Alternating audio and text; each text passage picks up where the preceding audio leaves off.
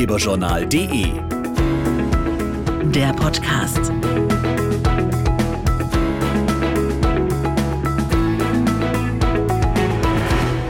Hallo und herzlich willkommen zum Ratgeberjournal Podcast. Heute geht's um das Thema Ernährung.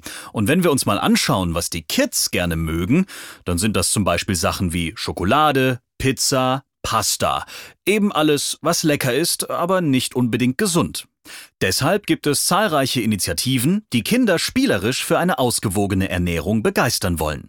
Zum Beispiel die Nestle for Healthier Kids Initiative. In diesem Rahmen fand jetzt das Familienfest mit dem Motto Allesprobierer statt.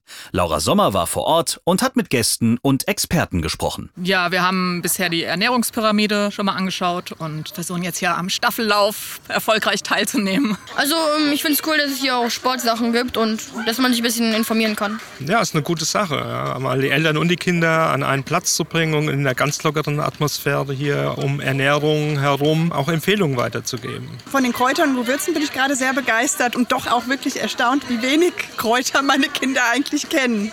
Vom Kräuterquiz über ein kreatives Bewegungsangebot bis hin zu Tipps für das Familienfrühstück. Am Familienfest konnten sich Eltern und Kinder spielerisch über das Thema Ernährung informieren. Ziel war es, sie für das Kochen mit frischen Zutaten und gemeinsame Mahlzeiten zu begeistern. Ernährungspsychologe Dr. Thomas Elrod. Gemeinsame Mahlzeiten sind Kit für Familien oder man kann fast sagen auch Kit für die Gesellschaft.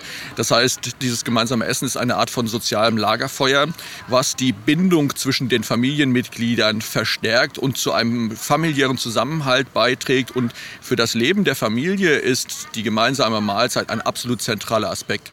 Eine Möglichkeit, Kindern gesundes Essen nahezubringen, ist zum Beispiel, sie bereits beim Kochen mit einzubeziehen. Ernährungswissenschaftlerin Dr. Annette Neubert. Ganz wichtig finde ich, dass man gemeinsam was macht und dass man die Kinder inspiriert, sich mit dem Thema auseinanderzusetzen und natürlich gemeinsam Spaß zu haben.